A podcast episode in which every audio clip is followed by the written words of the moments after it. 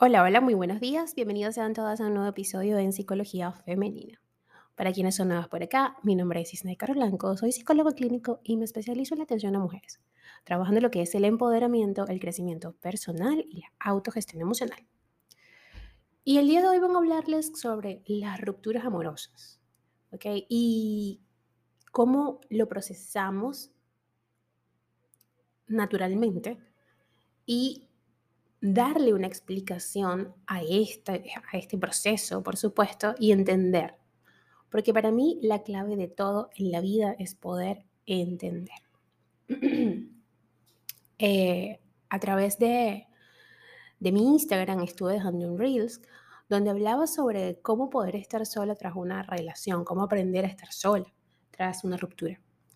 Y varias personas me pidieron, me solicitaron que lo hablara en el podcast. Sin embargo, hoy les voy a hablar sobre un tema muy parecido y este otro tema lo voy a abordar este sábado a través de Clubhouse con mi colega Fray Martínez, donde vamos a estar conversando porque quiero que participen, quiero que sea algo más interactivo, en donde ustedes puedan hacer sus preguntas y nosotros podamos eh, pues bueno, tratar de ayudarlos y contestar esas dudas, ¿no? Según nuestro conocimiento y, por supuesto y aprender todos, no solamente ustedes están allí para aprender, sino también para enseñarnos a nosotros a través de sus hermosas experiencias de vida.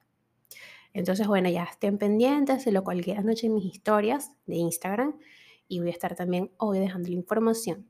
Es este sábado a través de la plataforma de Clubhouse a las 8 horas Caracas, Venezuela, a las 7 hora Miami y a las 6 hora México, Ciudad de México. Así que ya lo saben. Siempre me levanto un poco afónica, lo siento. A pesar de que tomo agua y me aclaro la garganta antes de, de grabarles este podcast. Bueno, por acá en mi país es súper temprano. Entonces, lo primero que hago es grabarles el podcast y luego voy a mis rutinas diarias. Eh, bueno, sin más preámbulos, vamos a comenzar este episodio. Una ruptura sentimental siempre genera dolor, pero cuando éste se transforma en un enorme sufrimiento, lo más probable es que se deba al derrumbe de nuestras expectativas. La gran mayoría de seres humanos experimentará al menos una vez en la vida una ruptura amorosa.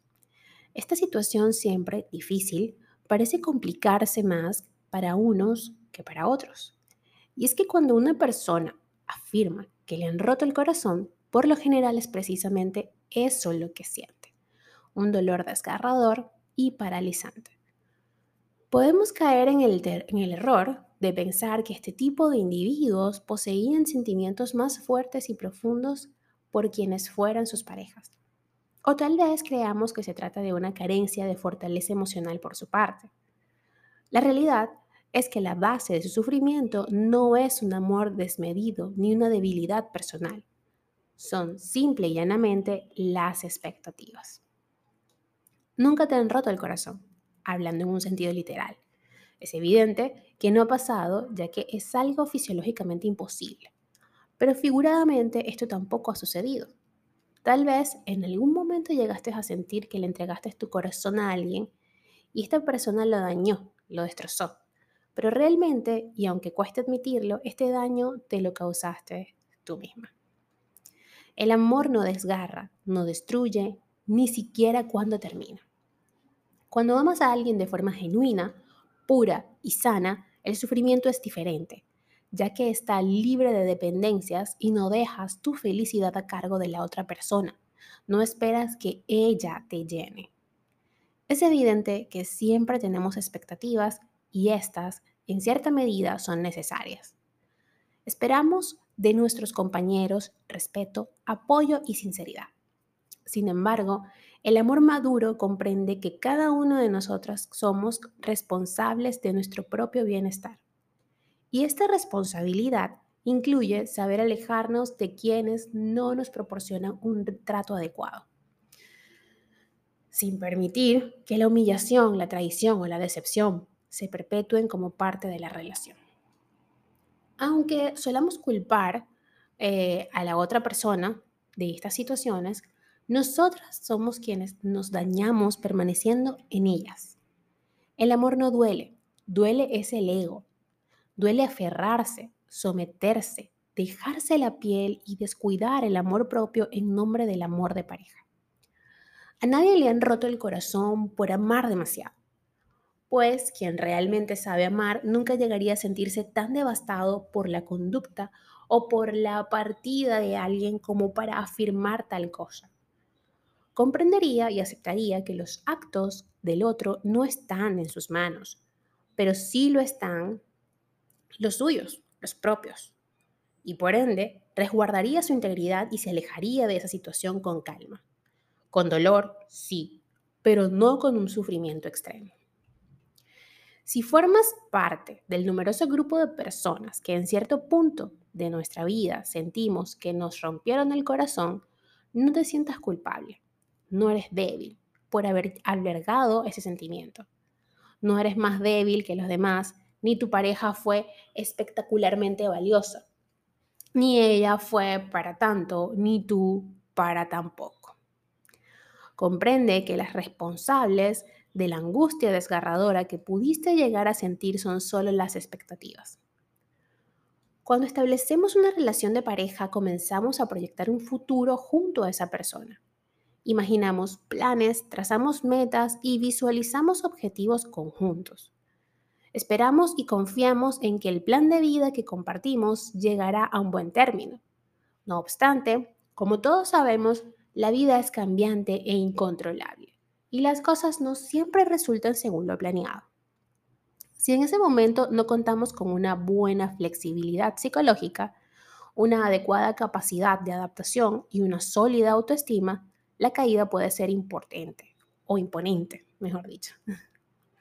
Generalmente quienes más probabilidad tienen de sufrir un duelo complicado o patológico tras una ruptura son las personas excesivamente rígidas, quienes necesitan la certidumbre y el control, aquellos que temen al cambio.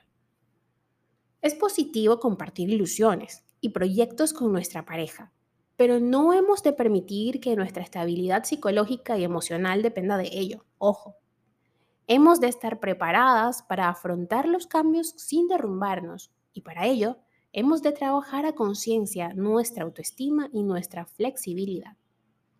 Si sientes que te han roto el corazón, revisa el verdadero origen de ese sentimiento y comprende que está en tus manos comenzar a amar de un modo más saludable. Comenzar amándote a ti de forma incondicional. El cambio puede asustar, pero recuerda, que cuando nada es seguro, todo es posible. Hasta acá el episodio de hoy. Espero que lo hayas disfrutado. Espero que las personas que me escribieron a través de Instagram solicitándome este tema, pues les sirva de alguna luz, de alguna ayuda. Recuerden que todo lo hablado en este podcast, todo el contenido, primeramente está hecho con mucho amor, está hecho a través de mi humilde conocimiento. Em, acá yo me siento y me abro con ustedes y comparto con ustedes y, me dejo ser.